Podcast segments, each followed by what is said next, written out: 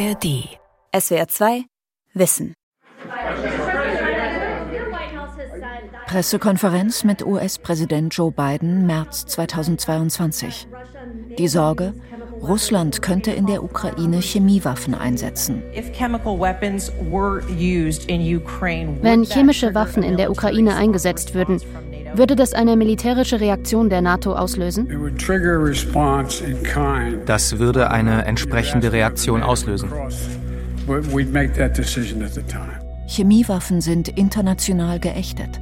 Eingesetzt werden sie trotzdem. Vom Kreml, um Oppositionelle im Ausland auszuschalten oder von Syriens Machthaber Assad gegen die eigene Bevölkerung. Der Einsatz von Chemiewaffen muss ein Ende haben und er muss auch Konsequenzen haben. Mit künstlicher Intelligenz könnten in Zukunft bisher unbekannte giftige Stoffe entwickelt werden. Chemische Kampfstoffe. Von Chlorgas bis Novichok. Von Martin Hahn. Viele Menschen in Europa denken beim Stichwort Chemiewaffen an Gasmasken, Schützengräben Erster Weltkrieg. Damals wird Giftgas zum ersten Mal in großem Maßstab eingesetzt.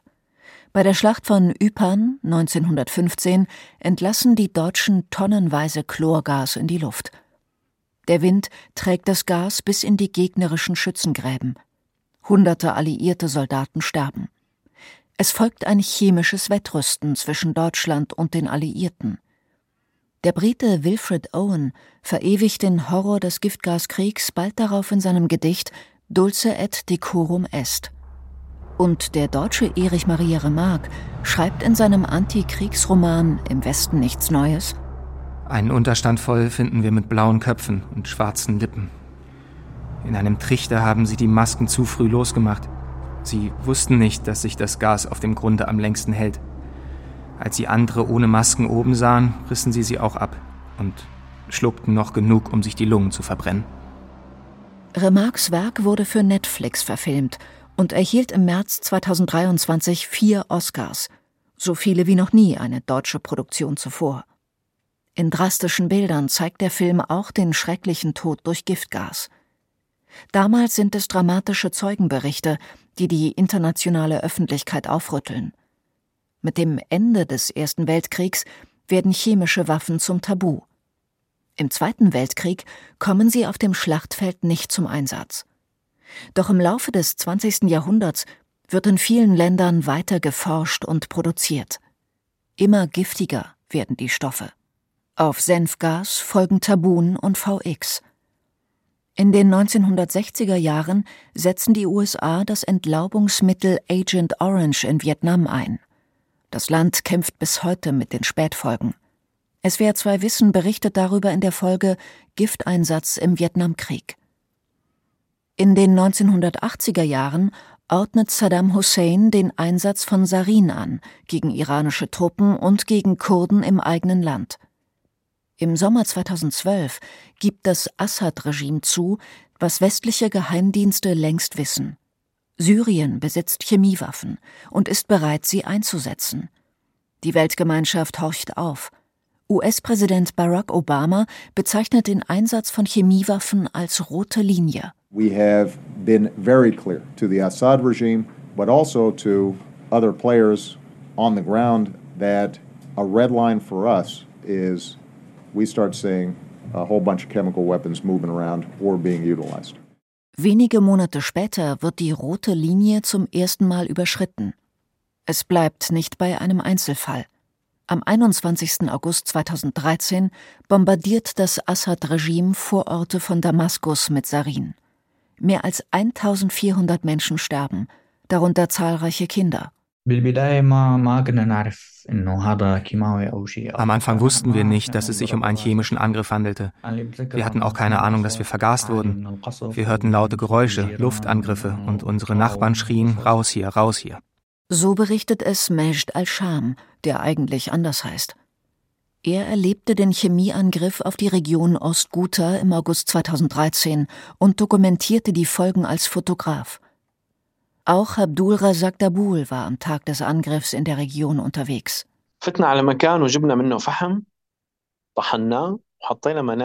Wir besorgten uns Holzkohle, brachen sie in Stücke, legten sie in nasse Handtücher und bedeckten unsere Nasen. Dann beschlossen wir, ins Gebiet Al-Qusor in ein Tama zu fahren.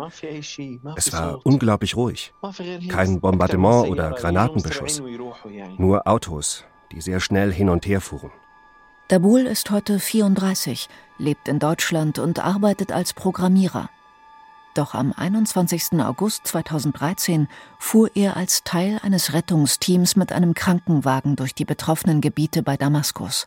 Wir klopften an Türen und fragten, ob jemand etwas brauchte. Wir hörten nur gedämpftes Flüstern.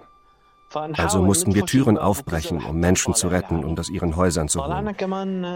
Wir holten eine Familie heraus, eine Frau und Kinder, denen etwas aus dem Mund kam. Wahrscheinlich Schaum. Während Abdul Razak Dabul den Vergifteten half, schlug das Regime erneut zu.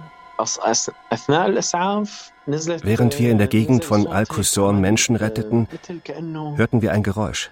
Es hörte sich an, als wäre etwas heruntergefallen oder irgendwo eingeschlagen. Aber wir hörten keine Explosion. Die Retter wurden selbst zu Opfern. Abdul Razak Dabul wurde schwindlig. Bald verschwamm alles vor seinen Augen. Ich trug ein Kind die Treppe runter und wäre fast mit ihm gestürzt. Zu diesem Zeitpunkt konnte ich nichts mehr sehen. Ich riss mich zusammen und ging zum Auto. Mein Kollege hatte einen Teenager gerettet. Wir packten drei Leute in den Van und fuhren weg. Während der Fahrt wurde auch die Sicht meines Teamkollegen unscharf. Bald fiel den Rettern auch das Atmen schwer. Sie hielten an und baten Passanten, das Steuer zu übernehmen. Nur so schafften sie es schließlich bis zum nächsten medizinischen Versorgungspunkt. Bayan Rihan blieb damals unverletzt. Die ehemalige Lehrerin erinnert sich bis heute an den August 2013.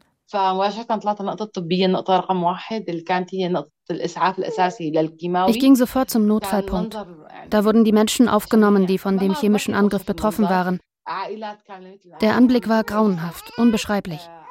Da waren Leichen, Familien, Kinder, Frauen. Unbekleidete Menschen lagen auf dem Boden. Einigen kam noch weißer Schaum aus dem Mund. Sie machten ihre letzten Atemzüge.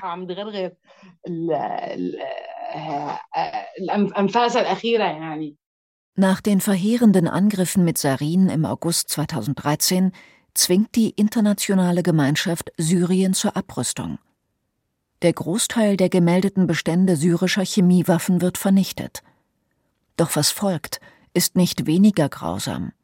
Das Assad-Regime beginnt, die Bevölkerung mit improvisierten Chlorgasbomben zu terrorisieren. Chlor ist nicht verboten. Es wird zum Beispiel zur Wasserreinigung benötigt. In hohen Dosen ist es jedoch giftig und beschädigt Lungen und Atemwege. Bayan Rihan konnte den Sarin-Angriffen entkommen. Doch die Angriffe mit Chlorgas verfolgen die junge Mutter bis heute. Ich habe mehrere Chlorgasattacken erlebt. Den Geruch von Bleichmittel kann ich heute nicht mehr ertragen. Immer wenn jemand über den chemischen Angriff spricht, spüre ich diesen Geruch, als ob der Angriff gerade jetzt stattfände.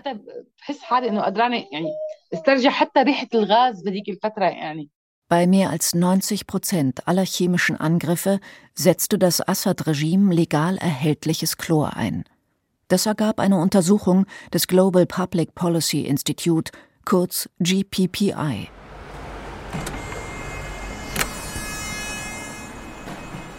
Die Denkfabrik hat die umfassendste Datenbank zu den Chemiewaffenangriffen in Syrien zusammengestellt.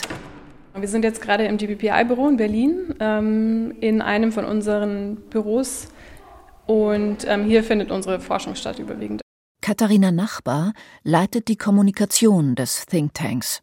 Es gab große Angriffe, die schon bekannt waren, die auch medial Aufmerksamkeit erzeugt haben, aber es waren relativ wenige. Und was schnell klar wurde durch, durch den Datensatz, den wir zusammengesetzt haben, ist, dass es sehr viel mehr Angriffe waren, als ähm, allgemein bekannt war. Mindestens 349 Mal setzte das Assad-Regime von 2012 bis 2020 Chemiewaffen gegen die eigene Bevölkerung ein, so die Berechnungen des Thinktanks. Eine Hauptcharakteristik von, von Chemiewaffen ist, dass ähm, chemische Gase ähm, im Zweifel auch in Keller und Bunker sickern und es also keinen Ort gibt, ähm, an dem man sich verstecken kann vor Chemiewaffen. Entsprechend heißt ein Podcast, den Katharina Nachbar und ihr Team zum Thema produziert haben, Nowhere to Hide. Es gibt kein Entkommen. My name is Tobias Schneider, and this is Nowhere to Hide, a podcast from the Global Public Policy Institute in Berlin. Neben dem deutschen Tobias Schneider war auch Karem Shumali Teil des Forschungsteams rund um Nowhere to Hide. My name is Karam Shumali. I'm a research associate with the Global Public Policy Institute in Berlin. Shumali kommt aus Damaskus. Bevor er bei der Denkfabrik in Berlin anfing, berichtete er aus Syrien für die New York Times. I remember I was in Aleppo in 2013 and we had all of these Uh, ich war 2013 in Aleppo. Immer wieder zerstörten Langstreckenraketen ganze Gebäude und rissen Hunderte von Menschen in den Tod. Wir sahen ein Massaker, bei dem sie alle Gefangenen getötet und ihre Leichen in den Fluss in Aleppo geworfen haben. Warum also sollte man ein Fass Chlorgas abwerfen und vielleicht zwei Menschen töten und fünf ersticken? Das Regime hatte doch effektivere Waffen, die man schon eine Weile benutzt hatte.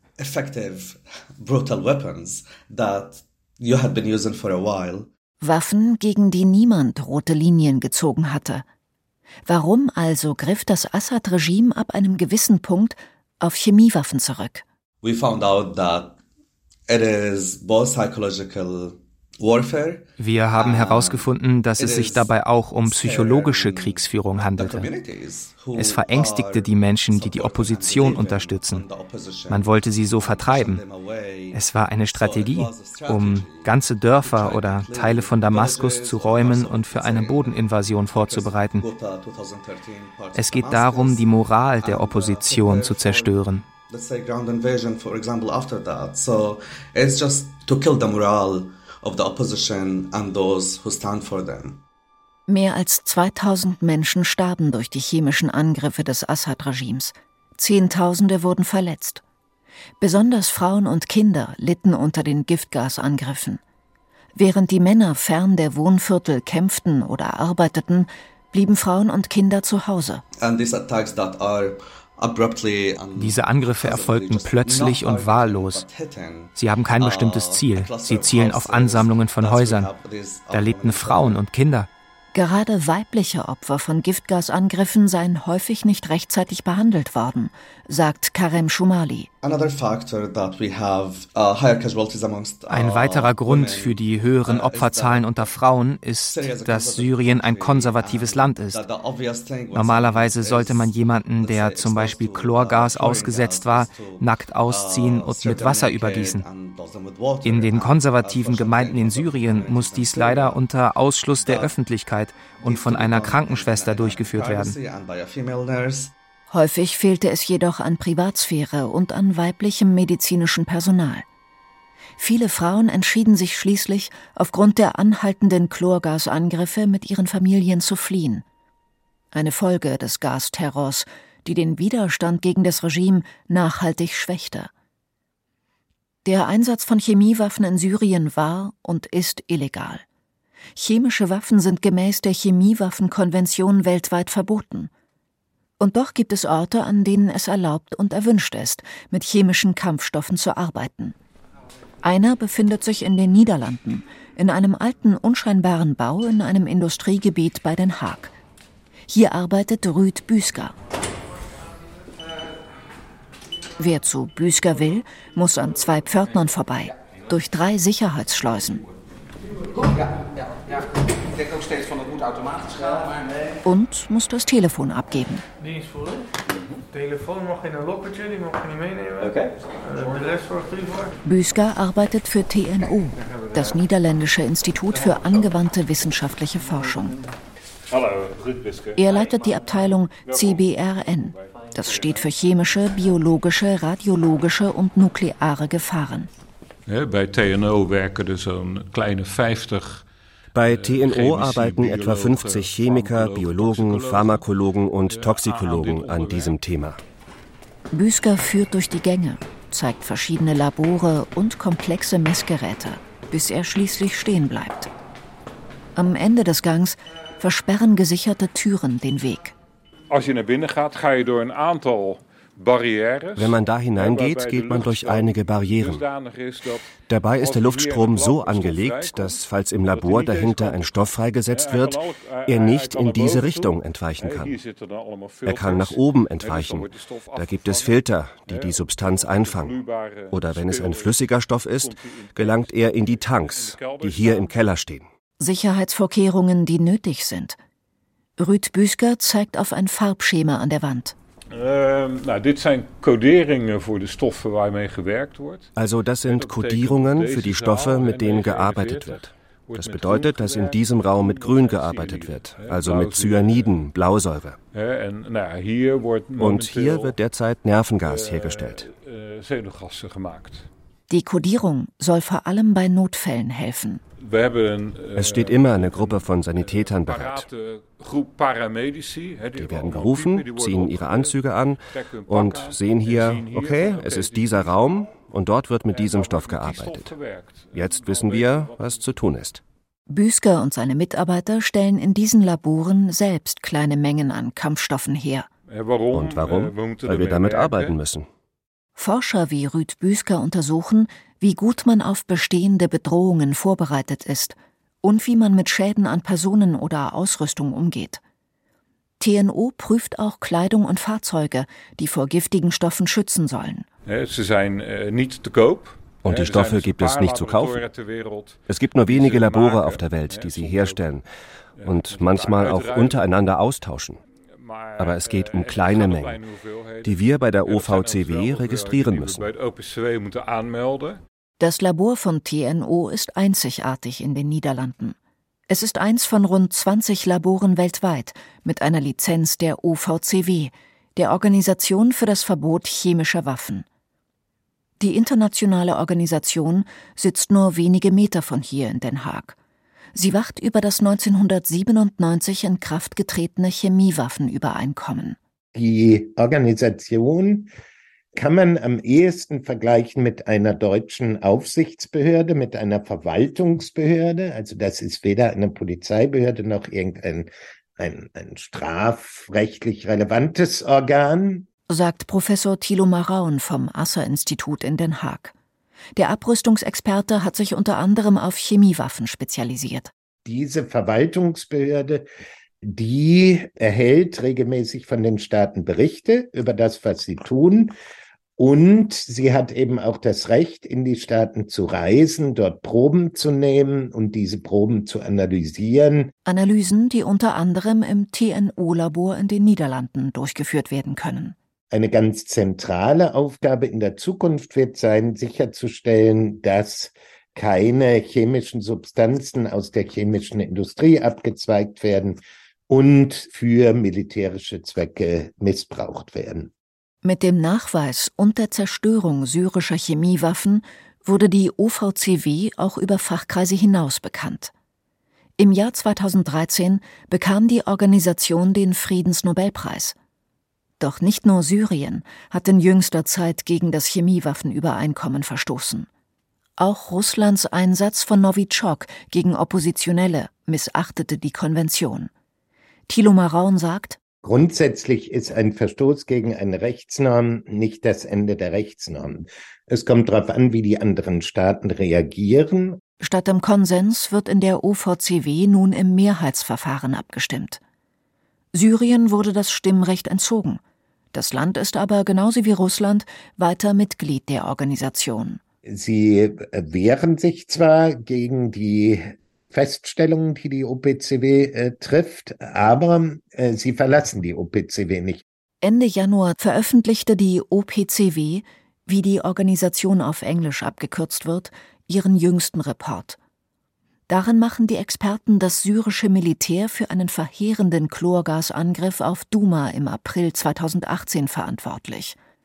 Syriens Alliierter Russland antwortete prompt und verkündete in einem Statement Schon auf den ersten Blick wird deutlich, dass der mehr als 100 Seiten starke Bericht die unbestreitbare Schlussfolgerung widerlegen will, dass die Ereignisse in Duma eine dreiste Fälschung des Westens waren. Russland beantwortet die Arbeit der internationalen Organisation mit Desinformation. Doch das war nicht immer so. Auf der einen Seite muss man zugestehen, dass wir mit Russland jahrelang auch relativ gute Kooperationen in der OVCW hatten, sagt Hanna Notte. Sie ist Expertin für russische Außen- und Sicherheitspolitik am Wiener Zentrum für Abrüstung und Nonproliferation. Im Rahmen der Abrüstung der russischen Chemiewaffen, da gab es auch noch mal wirklich konstruktive Kooperation über lange Jahre zwischen den Amerikanern und den Russen. Also seit Beginn der 90er Jahre ist da sehr, sehr viel passiert. Zu Beginn des Bürgerkriegs in Syrien übte Russland zunächst Druck auf das Assad-Regime aus. Der Kreml bewegte Syrien dazu, der Chemiewaffenkonvention beizutreten und arbeitete bei der folgenden Abrüstung eng mit westlichen Staaten zusammen. Auf der anderen Seite sind es aber russische Handlungen und Positionen selbst, die das Tabu gegen Chemiewaffen geschwächt haben in den letzten Jahren. Wo immer möglich blockiert Russland mittlerweile internationale Versuche, Assad für seine Kriegsverbrechen zur Rechenschaft zu ziehen. Und im März 2018 sorgte Russland indirekt dafür, dass die OVCW einen neuen Stoff auf die Liste verbotener Substanzen setzte. Nach der schweren Erkrankung eines früheren russischen Doppelagenten in Großbritannien verdichten sich die Anzeichen für einen gezielten Anschlag. Die Antiterrorpolizei erklärte am Abend, dem Ex-Spion Skripal sei ein seltenes Nervengift verabreicht worden. Nach dem Anschlag in Salisbury identifizieren Chemiewaffenexperten das Nervengift als Novichok. Wirkstoffe der Novichok-Familie wurden während des Kalten Kriegs von der Sowjetunion entwickelt. Die Substanzen können in flüssiger Form eingesetzt werden und sind schon in kleinen Mengen tödlich.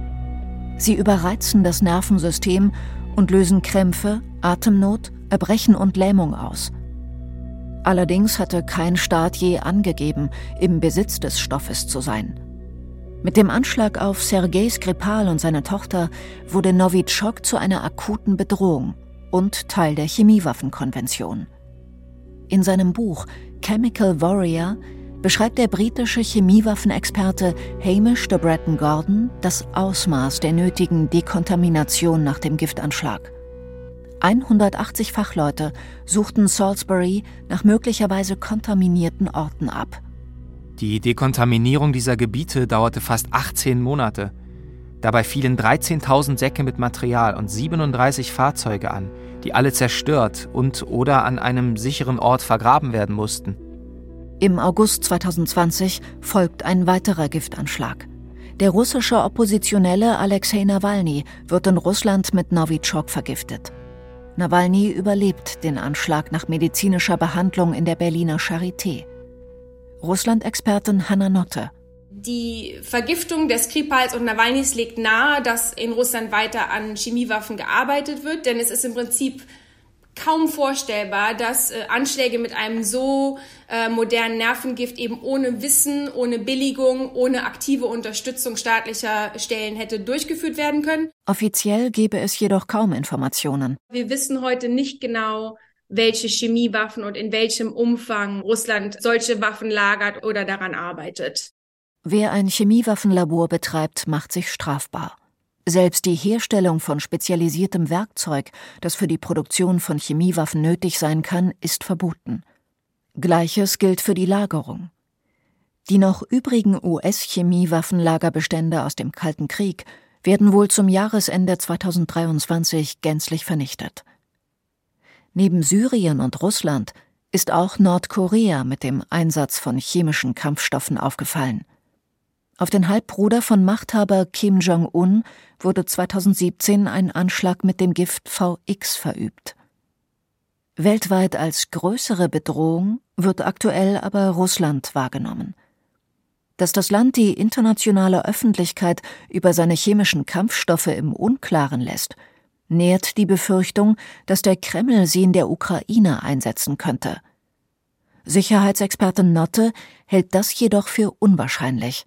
Also zum jetzigen Zeitpunkt würde ich sagen, es macht militärisch überhaupt keinen Sinn für Russland, äh, eine solche Waffe einzusetzen, wobei man es auch nie ganz ausschließen kann. Vor allem würde Russland vermutlich eine solche Waffe einsetzen, um dann zu suggerieren, dass es die ukrainische Seite war, um das dann als Vorwand zu nehmen für womöglich weitere Eskalationen.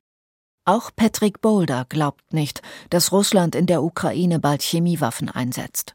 Je moet heel goed weten ähm, was die Windrichtung ist. Man muss sehr gut wissen, wie die Windrichtung zu einem bestimmten Zeitpunkt ist und wie lange diese Windrichtung anhält. Ähm, Denn wenn man die Substanzen einmal losgelassen hat, kann man sie nicht mehr eindämmen. Boulder war 40 Jahre Berufssoldat bei der niederländischen Luftwaffe. Heute arbeitet er als Analyst beim The Hague Center for Strategic Studies, einem Think Tank, der sich vor allem mit sicherheitspolitischen Fragen beschäftigt. Als nou de wind opeens van Richtung gaat veranderen, dan ben je zelf daar het slachtoffer van. Wenn der Wind plötzlich die Richtung ändert, wird man selbst zum Opfer. Oder die Wolke zieht bei unbeständigem Wetter bis nach Russland, das kann man nicht wollen. Vor allem, wenn man so die eigenen Truppen gefährdet. Sollte das russische Militär diese Gefahr doch eingehen, müssten ukrainische Soldaten schnell zu Schutzausrüstung greifen. Schutzanzug, Gasmaske, Überschuhe, Handschuhe. Wenn man das alles anhat, dann wird einem erstmal sehr heiß. Das ist vielleicht, wenn man jetzt in der Ukraine ist und im kalten Schützengraben sitzt, nicht so schlimm. Aber die Bewegungsfreiheit ist auch sehr eingeschränkt. Wegen der Gasmaske kannst du nicht viel machen, kannst nicht schnell rennen, um möglichen Gefahren auszuweichen. Schießen wird mit einer Gasmaske auch schwieriger. Und in dieser Hinsicht ist ein Gasangriff oder die Androhung eines Gasangriffs natürlich sehr beängstigend für die verteidigende Partei. Chemiewaffen bleiben eine Bedrohung. Dafür sorgen Putins Krieg in der Ukraine und russische Giftanschläge auf Dissidenten. Dafür sorgen aber auch neue technische Entwicklungen, die den Kampf gegen Chemiewaffen in Zukunft noch viel schwieriger machen könnten. I'm Sean Eakins. I'm the CEO of a company, my own company, Collaborations Pharmaceuticals Incorporated, and we're based in Raleigh, North Carolina. Der Brite Sean Eakins ist Chef seiner eigenen Firma mit Sitz in den USA. Wir arbeiten vor allem daran, mit Hilfe künstlicher Intelligenz Medikamente für seltene und vernachlässigte Krankheiten zu entdecken. Sean Eakins und sein Team suchen normalerweise nach Stoffen, die Menschen heilen können – doch im Rahmen einer Schweizer Abrüstungskonferenz für biologische und chemische Waffen wurde Eakins um ein Experiment gebeten. Es war im Grunde der Versuch zu zeigen, wie einige unserer KI-Technologien missbraucht werden könnten. Ich schickte eine E-Mail an einen meiner Kollegen und sagte, könnten wir versuchen, unsere Technologie zu nutzen, um eine chemische Waffe namens VX zu entwerfen und schauen, ob der Computer darauf kommt? Der Computer kam darauf. Er entwarf rein digital das als Ziel vorgegebene Molekül des hochgiftigen Stoffs VX. Aber nicht nur das. Wir sahen uns die Ergebnisse an und fanden da viele Entwürfe für mögliche chemische Waffen. Und da ist dann der Groschen gefallen. Das könnte aus dem Ruder laufen. Wir hören an der Stelle auf. 40.000 Moleküle entwarf die Maschine. Nicht alle konnten Eakins und seine Kollegen prüfen. Doch viele der Stoffe, sollte man sie herstellen, wären ähnlich giftig wie VX. Das Experiment hatte damit mindestens drei Probleme aufgezeigt. Erstens, Eakins Kollege nutzte für die Übung einfach erhältliches Equipment. Er hatte den gesamten Code auf seinem Rechner und führte das Experiment auf seinem Mac aus. Ich glaube, für andere Leute war das im Nachhinein ein Schock, dass das computertechnisch ziemlich trivial war. Selbst die Software, die wir verwendeten, basierte auf Open Source Software. Zweitens, die Maschine hatte Ideen für neue chemische Waffen entwickelt, die auf keiner Verbotsliste stehen und die sich möglicherweise schwerer aufspüren ließen. Und drittens, es könnten neue Wege gefunden werden, um zum Beispiel VX herzustellen. Das ist eine Gelegenheit für eine Organisation, die darüber nachdenkt, wie man solche Moleküle herstellen kann, ohne andere Behörden zu alarmieren. Denn nicht nur Chemiewaffen werden kontrolliert, auch die Zutaten werden von Aufsichtsbehörden beobachtet. Würden die Zutaten ausgetauscht, fiele dieses Warnsystem weg. Zusammen mit seinem Team hat Eakins Vorschläge veröffentlicht, um diese Gefahren einzudämmen. Sie reichen vom Ethiktraining für Wissenschaftler bis hin zu einprogrammierten Richtungsanweisungen für KI-Werkzeuge, damit die nicht, wie im Experiment, von ungiftig auf giftig umgedreht werden können. There is the potential for dual use with these tools. Der deutsche Abrüstungsexperte Thilo Maraun sieht solche neuartigen Bedrohungen ebenfalls als Problem. Man müsse sicherstellen, dass die Regeln des Chemiewaffenübereinkommens auch bei neuen technischen Entwicklungen weitergreifen. Alles in allem ist Maraun aber froh, dass das in den 1990er Jahren fertig verhandelte Abkommen noch existiert. Ich glaube, die politischen Umstände heute sind schlechter als die politischen Umstände, die wir hatten, als äh, die Verhandlungen abgeschlossen wurden. Aber wir haben das Abkommen und das Abkommen ist nicht verschwunden. Das Abkommen ist, würde ich sagen, sogar eher gestärkt. Es gelte jetzt, dieses Abkommen zu verteidigen und weiterzuentwickeln, sagt Thilo Maraun. Eine politische Herausforderung, die durch Russlands Krieg in der Ukraine und durch die anhaltende Desinformationskampagne des Kremls noch schwieriger geworden ist. Die jüngste Vergangenheit zeigt, Chemiewaffen bleiben eine Bedrohung. Doch es ist weiter wichtig dafür zu kämpfen, die Bedrohung so klein wie nur irgend möglich zu halten. SWR 2 Wissen Chemische Kampfstoffe von Martin Hahn Mitarbeit Mace Katt und Christina Karadu. Sprecher Marit Bayer, Mareike Köhler, Yannick Mühlenweg und Mario Pitz. Regie Felicitas Ott. Redaktion Lukas Meyer-Blankenburg.